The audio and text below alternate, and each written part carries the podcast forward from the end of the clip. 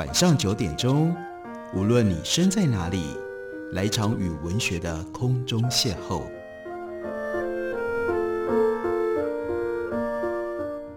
杨照谈书，邀您一同遨游文学世界，认识古今中外的经典之作。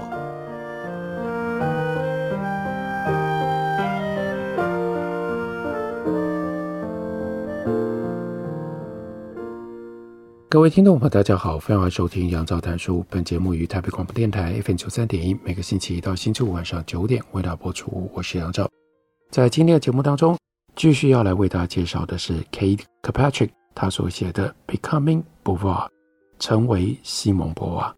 西蒙波娃的的确确是在整个女性的地位以及女性的自觉、女性的生命哲学的反省上面，占据有二十世纪。几乎是最重要地位的一位作家，一位思想家。所以，即使进入到了二十一世纪，回头去了解一下西蒙波娃究竟是一个什么样的人，什么样的力量，什么样的经验，塑造了西蒙波娃这样一个特殊的女性主义者，包括让她写出了女性主义的经典作品《第二性》，对今天的读者仍然能够带来许多思想跟态度上面的刺激。西蒙波娃的生命经验当中，他和沙特的关系当然非常的重要，但是呢，除了跟沙特的关系之外，我们从书里面可以看得出来，西蒙波娃还有很多非常丰富甚至非常奇特的人际互动。比如说，在战争期间，沙特不在巴黎，这个时候，西蒙波娃越来越觉得他需要好好的、认真的研究自己、认识自己。他的有一个朋友叫做马基维尔，就告诉他。他受到了沙特的压迫，不过呢，西蒙波娃的确开始在沙特的哲学里看到越来越多他没有办法完全同意的地方。例如说，他同意沙特对于意志的理念，可是他觉得他应该要为道德观的部分填上内容，但是沙特却没有这样做。另外，他的一个朋友 Stefan 也问了波娃一些试探性的问题。比昂卡在十一月造访巴黎之后，他就问波娃：“你是一个女同性恋者吗？”波娃对自身的异性恋认同从来没有表示过怀疑，可是呢，他又时常吸引别的女性，特别是他学校里的年轻的女孩。他在写给沙特的信里面也说：“事实上，他自己对这种类型的关系具有某一种胃口，他享受女性之间的性爱。”但他似乎也暗示了，这样的性爱对他来说不是第一选择。他在一九三九年过圣诞节的时候，仍然跟比昂卡在一起。然后呢，他搬回了巴黎，还有另外一个年轻的女子希望获得他的关注，那是娜塔莉，这是波娃毕业班上的学生。他对波娃着迷不已。娜塔莉的父母原来是俄罗斯人，他们在革命的动荡期间逃离了俄罗斯。现在没有任何的国籍身份。娜塔莉这个女孩身材高挑，性格刚烈，非常的聪明。会考的时候，她的哲学考得很好。西蒙波娃喜欢跟她谈康德、笛卡尔。娜塔莉想要继续念哲学，可是在这个时候，她的母亲跟她的父亲离婚了，没有办法替她付索邦巴黎大学的学费，所以娜塔莉的妈妈要她去找工作，不要念书了。可是西蒙波娃作为一个老师，就提议替他出学费，所以娜塔莉在一九三九年得以注册入学念大学。娜塔莉呢，出生在一九二一年，和比昂卡同年，比西蒙波娃小了十二岁，所以一九三九年她十八岁。从这一年十月开始，他就不断地试图和波娃在肢体的关系上面更进一步。他嫉妒沙特，也嫉妒比昂卡。在他的前面，他算一算，西蒙波娃有四个更亲密的朋友，他自己是第五顺位。她是一个混乱迷惑的年轻女孩，会偷别人的脚踏车，也会在百货公司偷文具、偷整组的笔。她把这些笔拿到学校里去卖，以便筹钱再去买她所需要的东西。她跟西蒙波娃抱怨，她的爸妈。骂他是寄生虫，如果他们在他身上找到了钱，毫不犹豫的就把他拿走。到了十二月，西蒙波娃跟娜塔莉说，他不觉得可以跟他有那种更亲密的肉体的关系。可是，在一九三九年十二月十四号，娜塔莉呢，她又试着隔着衣服抚摸波娃，而不是好好的研读康德。那天晚上，西蒙波娃写信给沙特说：“我毫无办法，他就是想要跟我上床。”他在日记里面写着，他并不想这样做，可是偏偏那是娜塔莉真正想要的。整个事态令人厌恶，而且毫无希望。一个礼拜之后，波娃在写给沙特的信里说，娜塔莉对他说爱他，并且试着要吻他，仿佛这是一段正当的恋情。波娃就写着：“如果我是自由之身，会毫不犹豫投身在这段爱情故事里。”可是整件事情让他觉得奇怪，他被两个女性比安卡跟娜塔莉以如此女性化而且非柏拉图式的方式热烈的爱着。到这个时候，我们并不清楚波娃为什么突然要特别写自己并非自由之身，在跟男性交往的时候，他也并非一夫一妻制的信徒，为什么跟女性交往的时候，他的标准却不同了呢？他不太可能是在法律上感觉到自己不自由。一九四二年的时候，同性之间的最低合法性行为的年龄会被提高到二十一岁，而异性间最低合法性行为的年龄则仍然维持十三岁。这是那个时候巴黎的法律。不过，在一九三九年的时候，波娃所有的恋情都是双方同意合意的，也都并未违反法律。波娃之所以感到不自在，是不是因为那个月沙特曾经写信告诉他，沙特想要跟比安卡分手？他们这是一个非常奇特的三角关系，比安卡介入在他们两个人当中，而且比安卡跟西蒙博娃和沙特都有爱情关系。波娃并不认为和比安卡分手会像沙特想象的那么容易，所以逼着他再无法逃避去正视比安卡。被利用的有多彻底，所以那一年到了 Christmas 的时候，波安呢独自到 Majer 这个地方去过圣诞。他认真写作，并且对于成果满意不已。他充满了灵感，十分的专注，同时也开始感觉到他正在写的这一本小说，也就是《女兵》。这《女兵》小说里面就会写到波娃、沙特和比安卡之间的关系。这个小说快要写完了，可以接着思考往后想要写的东西。他想要写出有关一段完整人生的小说。他仔细地阅读了自己和沙特的手稿，并且做出评论。沙特正在书写关于自由的概念，并且把一些未完成的段落寄给了波娃。波娃就回信称赞沙特，把他的思想比拟为贝克松和康德、柏克森。和康德。不过，波娃也告诉沙特，如果没有看到完整的论证，他没有办法做出批评。波娃说，如果要他现在提出质疑，他会问的是：人在认识到自身的自由之后，又应该做什么呢？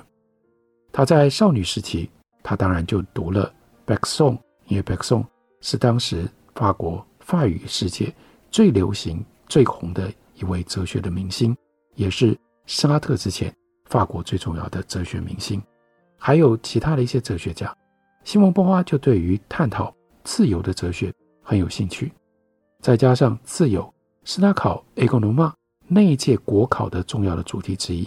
他跟沙特后来也花了很多的时间讨论这个问题，把自由视为抽象的概念很好啊，但是沙特声称所有的自由都是平等的，好吧，这也没问题。然而，波娃想找到一种可以在生活当中实践的哲学。他看到了人们各自的人生，他认为个人所拥有的自由不是平等的，因为处境不同，自由当然也就有所不同。到了一九四零年的一月十二号，波娃他就写信告诉沙特，《女兵》这本书他已经写了一百六十页，很期待沙特回到巴黎的时候能够拿给他看。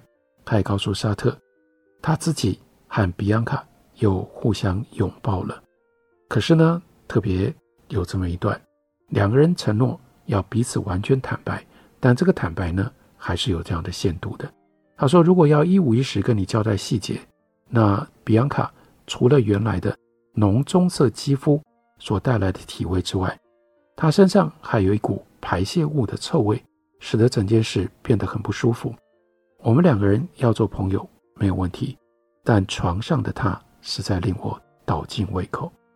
很明显的，西蒙波娃是能够从其他的同性恋情当中获得享受，况且他跟比安卡终身都保持着朋友的关系，所以他这番言论当中所流露出来的强烈厌恶。让人惊讶又不安。女人的身体真的让波娃那么样的反感吗？这是否是他厌恶自身行为所产生的心理的投射？波娃后来终于和比安卡分手的时候，他就说他比较喜欢和男人做爱。不过，虽然他感到如此的厌恶，也对两个人恋情越来越觉得不自在。他甚至在一月跟比安卡见面的时候，觉得自己整个人。降到冰点，可是还是矛盾的。他仍然同意每周播出两个晚上来见比安卡。在成为西蒙波娃的过程，有非常非常多的事情，还不只有事情，还有很多纠缠的，甚至是矛盾的情绪，都详细的写在这本西蒙波娃最新的传记里。我们休息一会儿，回来继续聊。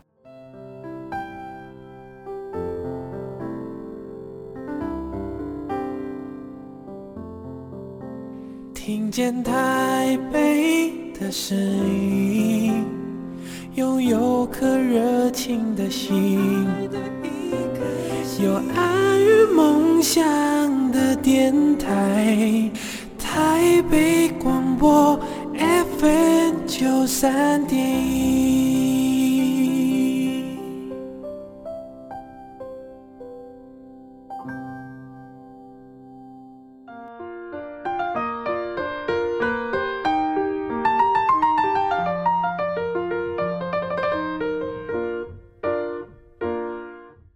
谢您继续收听《杨照谈书》。本节目于台北广播电台 FM 九三点一，每个星期一到星期五晚上九点为大家播出到九点半。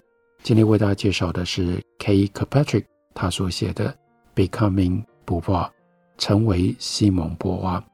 讲到西蒙波娃，当然不能不提他所写的经典著作《第二性》。《第二性》刚出版的时候就大为畅销，畅销到什么样程度呢？在一个礼拜之内。卖了两万两千册。波娃在这本书里面提出了非常尖锐的一些主张，例如他说，生物构造并不能决定人的命运，结婚生子也不行。像居里夫人这样的女性就证明了，女性并不是因为天生资质低劣而未能在人类历史上留下重要的足迹，而是因为倒过来，历史抹去了她们的足迹，所以才使得女性屈居于。劣等的地位。然而，人类的文化，无论是上流的文化，或者是庶民的文化，都不断地强化着那些具有压制作用的女性的迷思。所以，西蒙波娃主张，身为女人并不是一种固定不变的状态，而是一种 becoming 成为的过程。在这样的过程当中，她必须要和男性做出比较，而她的可能性便显明出来了。当一个人思考着超越与卓越的时候，也就是思考着具有意识、持续改变、自由自在的存有面貌，那样的过程将是永无止境的。博娃认为，如果女性确实因着生物、心理或者是经济上的因素，而有她命中注定应该要待的位置，那么许多问题不会出现。世间将存在着一种共同而普遍的女性特质，而拥有那个特质的。就是女人，在第二性第一册的第一部分当中，西蒙波娃她从生物、精神分析以及历史的角度来解释到底什么是女人，什么是女性。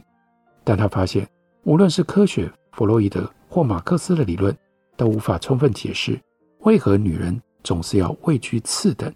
波娃详述了这些理论不足之处，例如，既然弗洛伊德本人从未体验过女性的性欲。那他为什么会认定自己能够用男性的性欲作为出发点去推断女性性欲呢？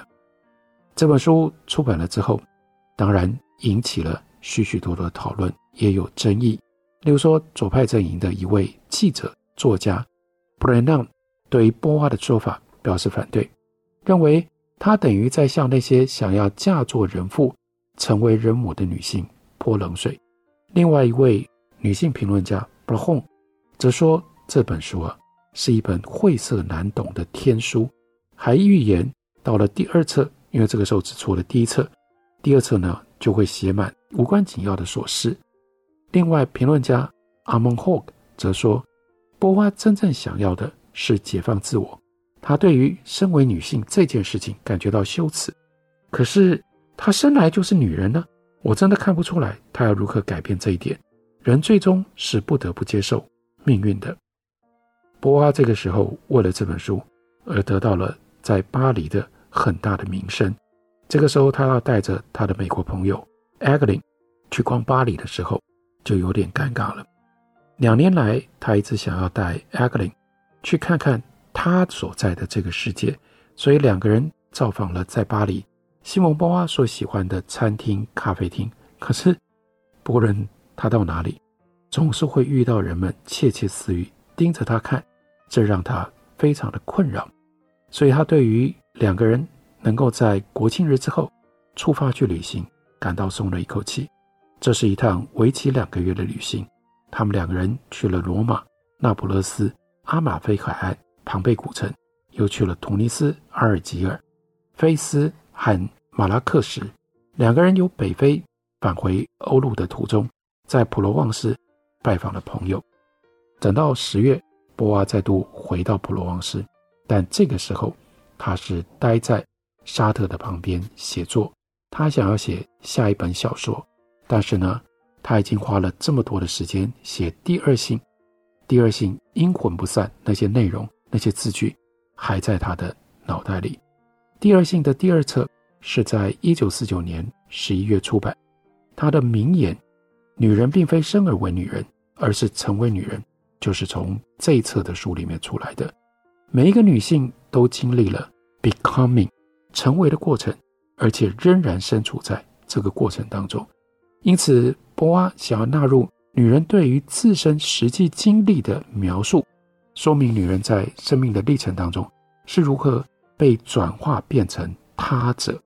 同样的，她自身的样貌也还没有定案，他也仍然在 becoming Simon de Beauvoir，成为西蒙波娃。在尝试的理解自己的生命经验的时候，波娃就察觉到，他所面临的一些困境也普遍存在于许多女性的生命当中，危及她们成为自己的过程。虽然多年的时光已经过去了，但是波娃仍然是那个被佛耶所启发的哲学家，深信佛耶所说的“人并非生而自由，而是人成为自由的人”。如今，波娃说。令女性的人生和男性有所分别，令女性臣服于男性的决定性因素，不是生物、心理或者是经济。文明世界在这上面扮演了重要的角色。确实，针对 Simon de Beauvoir，文明世界是孜孜不倦地在运作着。在书里面，波娃用非常直率的态度谈论女性的性欲，这让当时的法国读者震惊。而且很多人感觉到反感，不过引来人们持续更强烈攻击的，还包括他对于母职、女人作为母亲的这个角色的看法。西蒙波娃认为，人类社会放纵自己，陷于 bad faith 坏信念当中，人们怎么可能没看到尊敬母亲却蔑视女性是一件多么虚伪的事情？不让女性参与公共活动，拒绝女性在男性专属的职业之外，宣告女性不具备任何领域的能力。但是呢，另外一方面又将最严肃、需要最谨慎的重要事务——培育人类的后代，交代给女性，如此程度的自相矛盾，简直是一桩罪恶啊！当时，一九四九年，法国因为战争导致了人口减少，正盼望人口回升，所以就有一些人指控。西蒙波娃不但背叛了自己的性别，还背叛了自己的国家。战后法国需要振兴国内的产业，不只需要更多的新生儿，也需要女性能够进入职场。在书里面的某一些地方，波娃的语调让人有点惊讶。就现今的角度来看，也有一些段落欠缺思虑，有鉴于当时的社会状况，以及有一些女人并不是母职作为是一种奴隶。或者是一种奴役啊，在书里面，波娃将怀孕的女性称为寄生虫的宿主跟人类物种的奴隶，这其实是延续自叔本华的说法。不过，由于某一些因素，人们对于叔本华的反应没有像他们对于西蒙波娃讲这个话那么样来的激烈。波娃对于女人身为主体，也就是以内向性的面向。所经历的怀孕的过程很有兴趣，女性在这段的过程当中失去了身体的自主性，并且在肩负起母职的同时，对于自己所成为的人感觉到焦虑。所以，西摩波娃认为女性不该被简化成为具有生育功能的东西，但是他也说这番论述不是要全然拒绝、锯齿母职。波娃想要表达的是，即便是怀孕生子。抚育婴儿这些理论上专属女人的独有经验，也会因为个别女性的处境不同而用不同的方式被经历。波娃本人没有当过母亲，她也特别提到了这一点，并且仰赖其他女性的声音，包括女性所写下来的信件、日记跟小说等等，来说明怀孕和母职对于不同女性来说可以是极其不同的经验。端赖她们当下是处于反抗，还是逆来顺受，是满意还是热情接受的这种状态。关于母职，他想提出两个危险的错误看法：第一，怀孕生子足以让每一个女人感到心满意足，不是这样的。一定有女人对于怀孕生子这件事情不感觉到心满意足。第二项错误看法是，孩子只要待在母亲身边，就必定是幸福的。西摩波娃的研究显示，即便许多女性很享受身为人母，她们也并不希望母职是自己人生唯一的计划。波娃认为，如果母亲活在挫折感未实现的人生心愿里，孩子也不太可能会快乐。如果母亲不是一个半残废的人，而是一个完整的人，这当然会对小孩比较好吧。有许多男性的读者提出抗议：西蒙波娃不曾身为人母，有什么资格对这项神圣任务发表高见？那但是波娃的反应非常的自然，就是你们也没当过母亲啊，男人也没有当过母亲，你们不也对于母亲是什么、人母的角色是什么，一直不断的在发表各式各样的意见吗？一直到今天，西蒙波娃。他在第二性里面对于性别所提出来的许许多多的检讨跟批判，都还有它的意义。所以借由成为西蒙波娃这本书，我们理解这个作者，同时呢，我们回顾认知他所写的这些著作，不只是在当时发挥了什么样的作用，在今天的这样的一个环境里，还可以给我们带来什么样的一些启发。感谢你的收听，我们明天同一时间再会。